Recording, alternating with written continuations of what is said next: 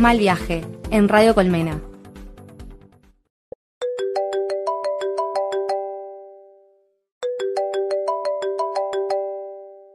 Ninguna persona nace para decirle a otra lo que debería hacer con su cuerpo.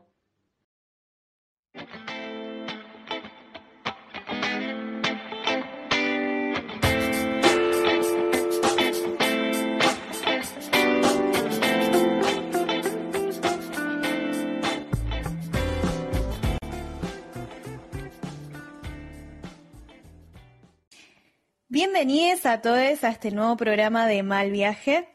Estamos aquí con Julieta Ferraro, mi compañera, y con una invitada especial hoy, Georgina. ¿Te quieres presentar? Hola, ¿qué tal? ¿Cómo están? Mi nombre es Georgina Orellano, soy trabajadora sexual, secretaria general de AMAR, el Sindicato de Trabajadoras y Trabajadores Sexuales de la Argentina. Muchísimas gracias, Georgina, por, por estar, acá, estar acá en el programa. Eh, nada, bueno, estamos muy emocionadas de tenerte y también de, la charla que vamos a tener porque siento que el tema que vamos a tocar es bastante interesante y que a muchos necesitan enterarse de toda esta situación. Bien, empezamos con el caso que fue el domingo pasado, eh, con el tema de que nada, a los trabajadores sexuales eh, se les dio por primera vez en la Argentina eh, derechos en, eh, con el Registro Nacional de Trabajadores de la Economía Popular, donde además incluía como categoría la del trabajo sexual. ¿Qué es lo que pasa? A las horas, un señor llamado Gustavo Vera eh, hace, da un tuit en donde dice que con el ministro de Desarrollo Social, Arroyo, habían decidido que al final no, que se bajaba la categoría y que básicamente el trabajo sexual y la trata eran un crimen, ¿no? Que bueno, estas son dos categorías igual que medio que, que se nos mezclan. Y te queríamos preguntar, eh, Georgina, porque muchas personas por ahí no tienen en claro qué, cuál es la diferencia entre trabajo sexual y trata. Y a esto viene eh, el tema de que justamente se lo recrimina, se lo estigmatiza mal al trabajo sexual y que por primera vez en Argentina eh, justamente se le daba este tipo de derechos a las trabajadoras sexuales que desde AMAR, en el sindicato hace más de 25 años que se está reclamando por este tipo de derechos, por primera vez, ¿cuál era eh, lo que permitía el registro estatal? ¿Qué cosas permitía el registro estatal de las trabajadoras sexuales? Bueno, lo primero que permitía era eh, conocer nuestra realidad. Eh, el registro nacional eh, único de trabajadores eh, y, tra y, trabajadoras de la economía popular contemplaba 200 trabajos que se realizan en nuestro país, pero en, en, el sistema informal. Entonces permitía conocer la realidad de todos estos trabajadores y trabajadoras, desde saber cuántas, cuántas somos, cuántos somos, cuántos son nuestros ingresos económicos, cuál es nuestra situación eh, habitacional y con qué problemas nos enfrentamos justamente por ejercer un trabajo en la informalidad en nuestro país. Eh, a partir del de, el inicio del registro, eh, era llenar una encuesta en la página oficial que, que, tiene el gobierno a nivel nacional y en una segunda instancia era una entrevista eh, personal que se hacía con la persona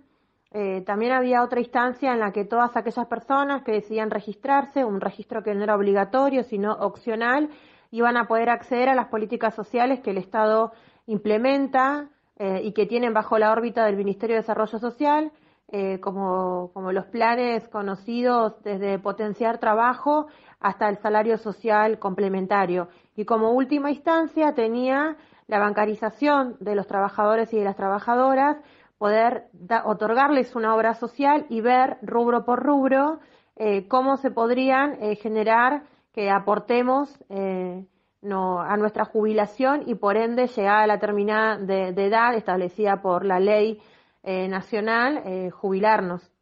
Que básicamente son medidas para proteger la vida de cada uno, no solo son derechos laborales, sino medidas que dan integridad a la persona, honra y dignidad que todos, todos nos merecemos, ¿no?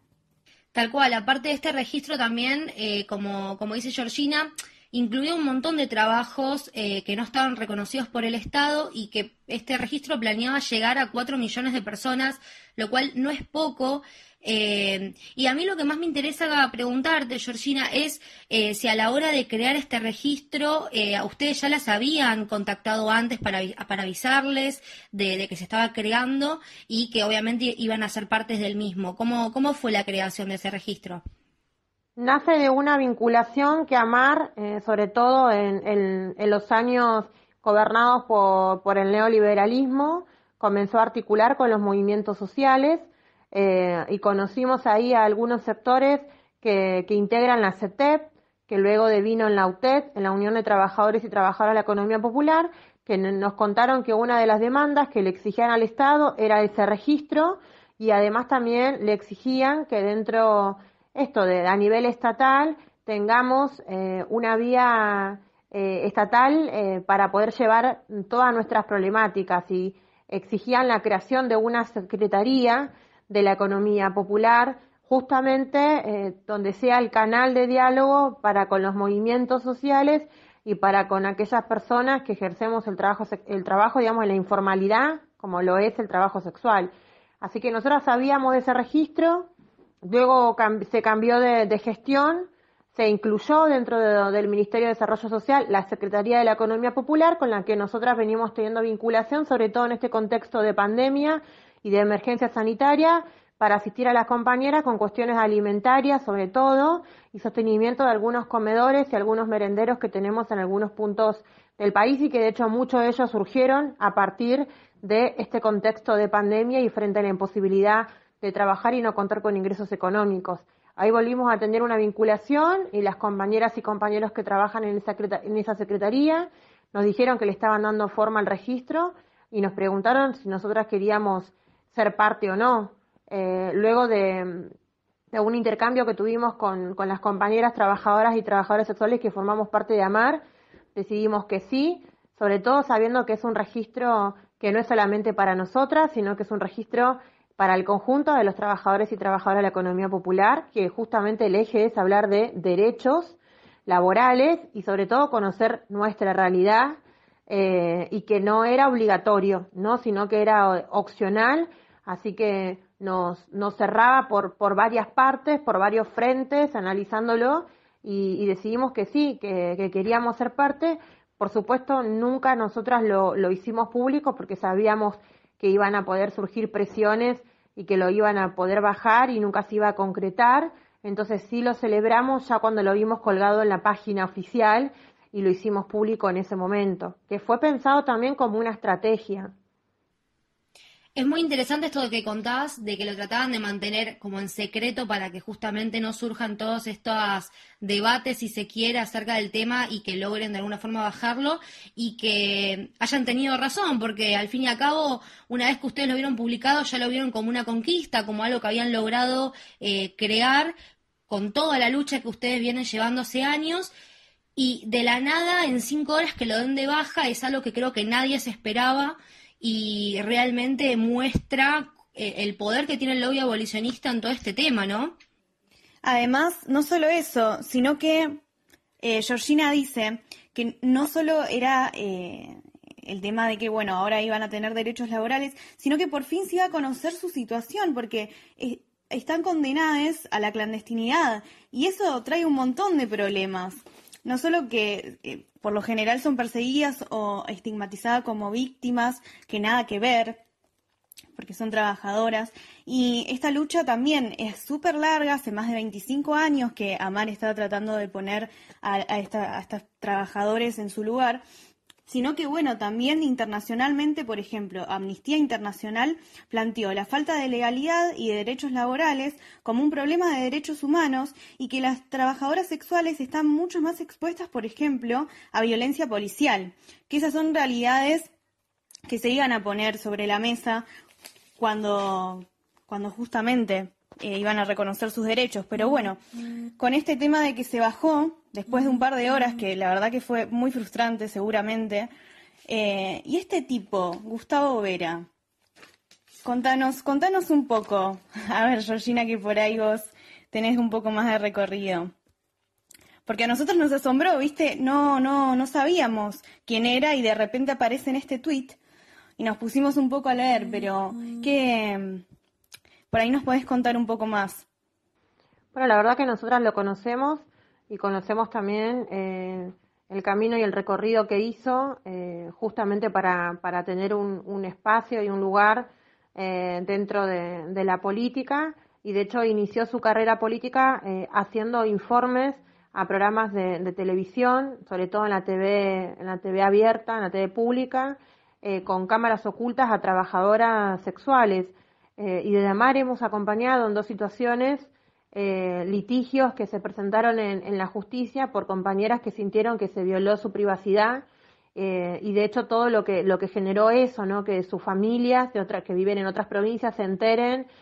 por un informe en un, en un canal de televisión que ejercían la prostitución. sobre todo por eso, porque no, no, no tuvieron en, en, cuenta ni siquiera el respeto de, taparle un poco el rostro o distorsionarle un poco la voz. Tampoco, digamos, creo que, que era la intención de ellos respetar eso, porque justamente nos sostienen que, el trabajo sexual no puede ser considerado trabajo, entonces nada saben del estigma que padecemos quienes ejercemos esta actividad y que muchas de nuestras compañeras todavía no son putas visibles justamente porque tienen miedo al rechazo de su entorno familiar, al señalamiento y el cuestionamiento social. Eh, y cuando comenzó a ser legislador, también las políticas que llevó adelante fue, eh, la primera ley fue de, presentada en la ciudad de Buenos Aires para derogar una categoría de alternadoras dentro del monotributo, que era la, única categoría reconocida dentro de todo lo que es el mercado sexual de las compañeras que trabajaban en los cabarets y en las whiskerías. Él derogó los cabarets y las whiskerías, los bares también y todos los espacios donde se desarrollan situaciones de diversión a cambio, digamos, de, servicios sexuales, a cambio de, dinero. Y eso le valió también un repudio de la comunidad homosexual en la Argentina, porque dentro de, los informes que presentaba, él denunciaba que había trata de personas en un bolicho swinger y también denunciaba que había sexo eh, a través de, dinero, cuando el trabajo sexual no es un delito en la Argentina, eh, en un boliche muy conocido acá en, Capital Federal, eh, que es de la comunidad, que es de la comunidad gay. Entonces mezclaba todo con todo y todo se enarbolaba. Adelante llevó todas estas políticas públicas diciendo de que él estaba en pos de la lucha contra la trata de personas. Por eso tiene, digamos, una mirada totalmente esto como real, arcaica, eh, ortodoxa, tradicional, porque también eh, siempre se ha hecho famoso y alarde de su amistad y su relación muy cercana con, con Bergoglio, con la iglesia, eh, de que ha tenido, tiene vinculación, digamos, con, con el Opus Dei, y ahora fue nombrado por esta nueva gestión como presidente del Comité de la Lucha contra la Trata de Personas, un espacio que que, se habilitó a través de la modificación de la ley de trata en el 2012 eh, y que siempre estuvieron ahí al frente eh, feministas, porque fue, digamos, una, una lucha de un sector del feminismo que se modifique la ley de trata y de que haya un comité que pertenezca y esté bajo la órbita de la jefatura de gabinete. Entonces a nosotros nos sorprende que, él esté ahí al frente, sabiendo, digamos, eh, esto, todo lo, todo su, pasado eh, y cómo, cómo se relaciona él con, con las cuestiones políticas. Eh, y también nos sorprendió que él sea justamente el que él, se presente como el salvador del abolicionismo, porque también nos sorprendió eso, sabiendo todos sus antecedentes, que las feministas abolicionistas eh, le hagan tweets para agradecerle, ¿no? Como te agradezco, Gustavo, eh, sabiendo todo el daño que causó en, el movimiento de trabajadoras sexuales y también en el movimiento LGBTIQ. Claro, esta persona viene como a representar todo, todo este tipo de sociedad que viene a marginalizarlas aún más eh, llevándolas a la clandestinidad, a reclamarle acerca de que el trabajo sexual es trata, a todo el tiempo estar señalando, a todo el tiempo estar persiguiendo. O sea, esta persona justamente integra todo esto eh, y también relacionándolo con justamente, como vos decís, la, integración que tiene esta persona con la iglesia y con esta supuesta moralidad de lo que se tiene que hacer y lo que no. El abolicionismo es financiado por la Iglesia Católica.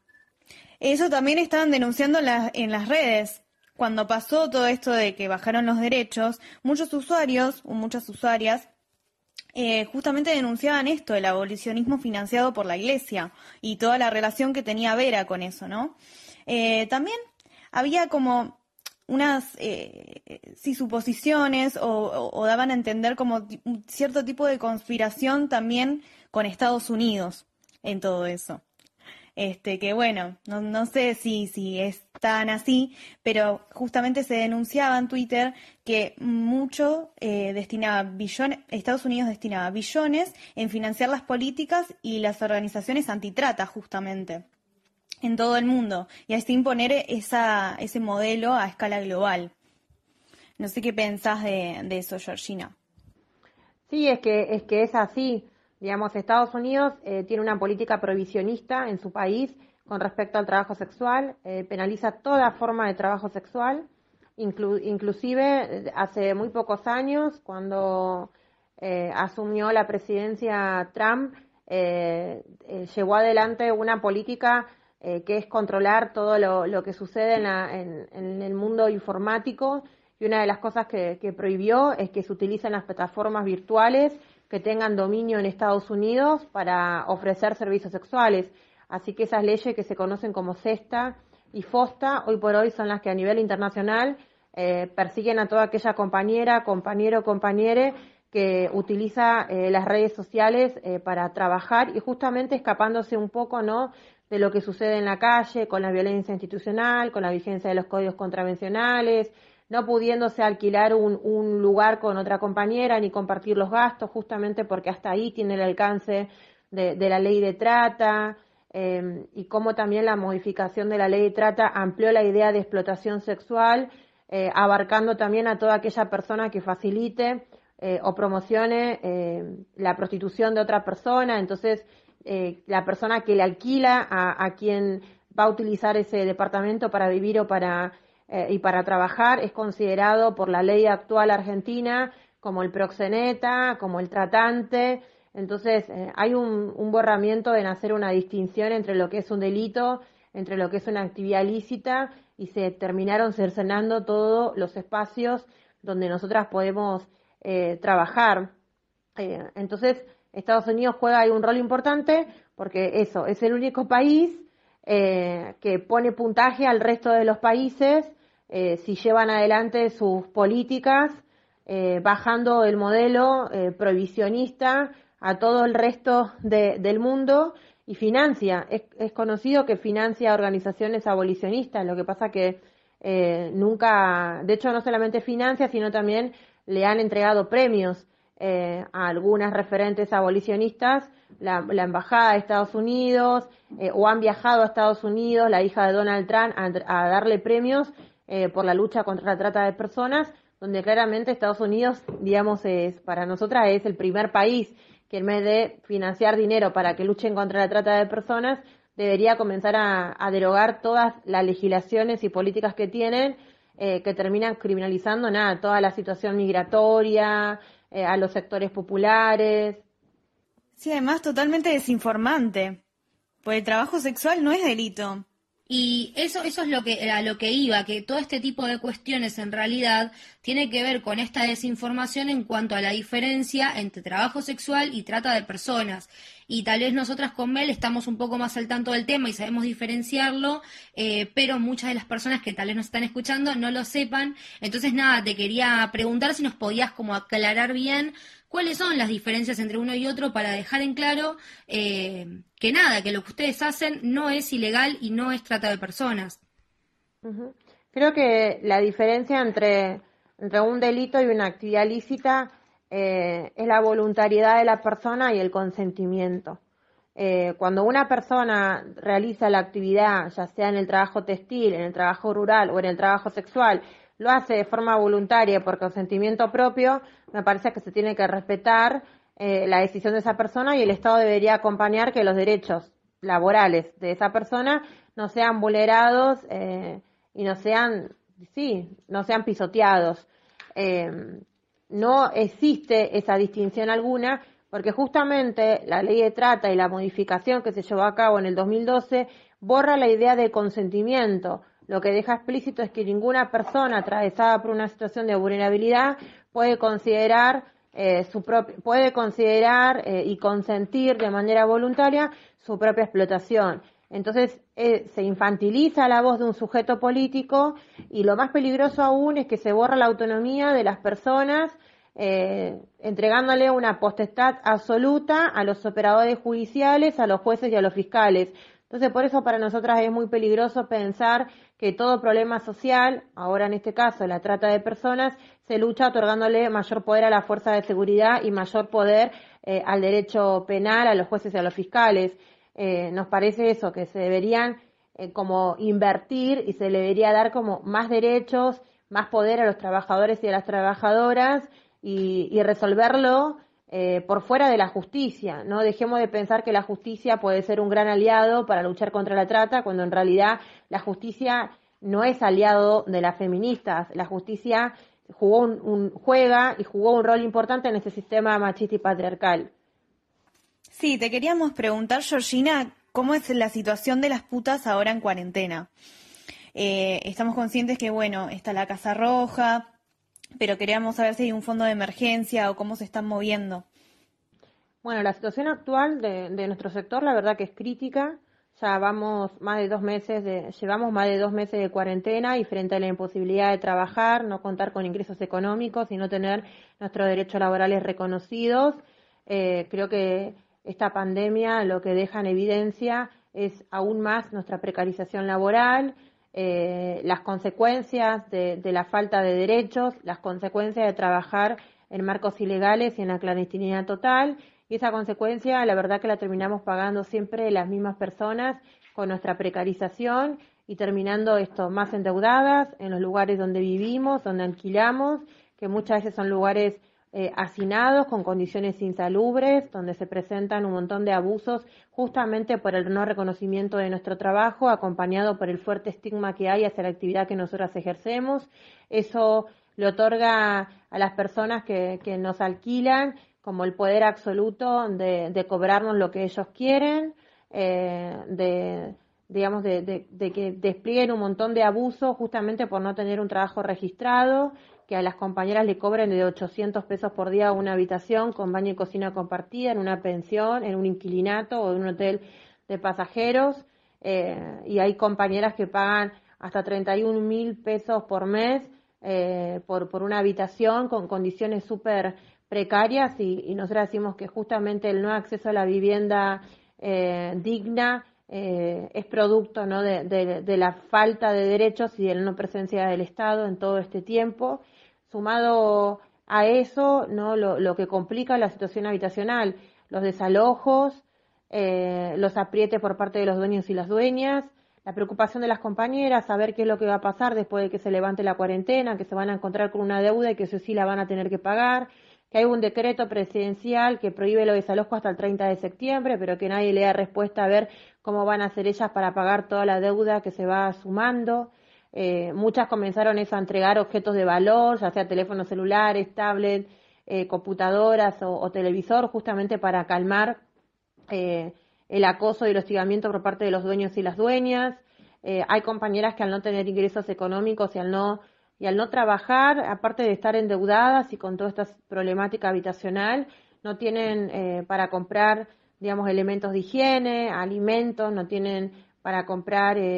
medicamentos, tienen interrumpidos sus, sus tratamientos eh, y es una situación preocupante porque cada vez eh, son más las demandas, cada vez son más las compañeras y compañeros que se acercan en búsqueda de, acompañamiento, en búsqueda de, contención y de respuestas que son urgentes, desde cómo se pueden hacer un DNI y tramitarse el DNI para poder cobrar el, el IFE, para poder acceder al potenciar trabajo hasta una, comprar una caja de medicamentos porque no tienen dinero eh, o pedir estufa porque en el lugar donde viven tienen muchísimo frío eh, o somier o cama porque el lugar donde viven es, no sé, en colchones en, el piso y hasta duermen dos o tres compañeras por, por habitación. Entonces, por eso para nosotras es eh, importante que, el Estado comience a mirar para este lado, para este sector, eh, y qué mejor que, seamos nosotras las que pongamos sobre la mesa toda esta problemática, porque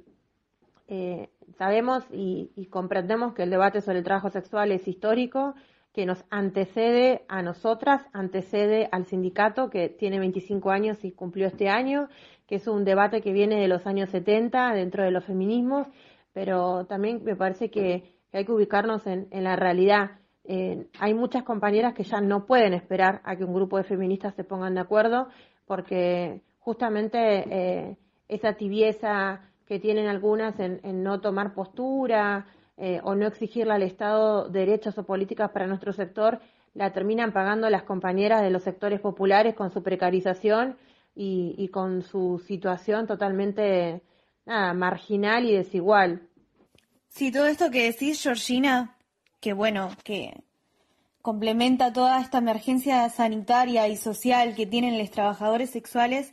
todavía es mucho más agravado por el hecho de que la sociedad no sale del binomio víctima-victimario, explotador-explotada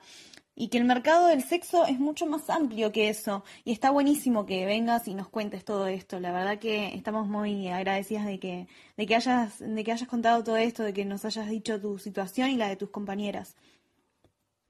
No, muchísimas gracias a ustedes. Sí, aparte de todo lo que comentás es súper alarmante y realmente creo que como vos decís, esto ya sobrepasa una situación de debate dentro del feminismo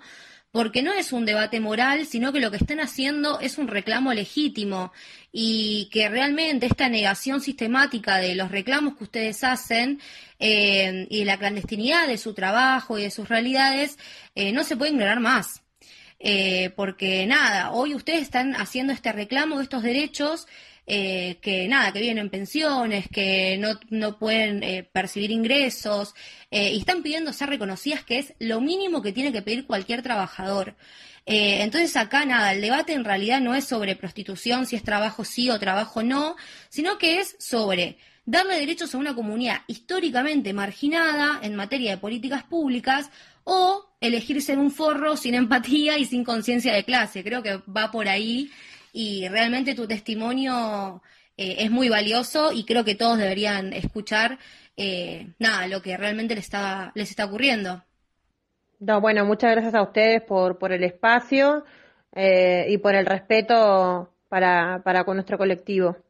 Gracias a vos, Georgina. Y nada, ojalá todo, todo mejore y nada, si de alguna forma podemos ayudar compartiendo el fondo de emergencia, que está girando por sus redes, también lo vamos a estar compartiendo en las nuestras para que cualquier persona les pueda aportar la mínima ayuda. Bueno, muchísimas gracias. Todos eh, los datos del Fondo de Emergencias y así como también las actividades que hacemos desde Amar, las pueden encontrar en tanto en Instagram, que es Puta Feministas, o como en Facebook, que la fanpage es Amar con doble M, Sindicato de Trabajadoras con X Sexuales.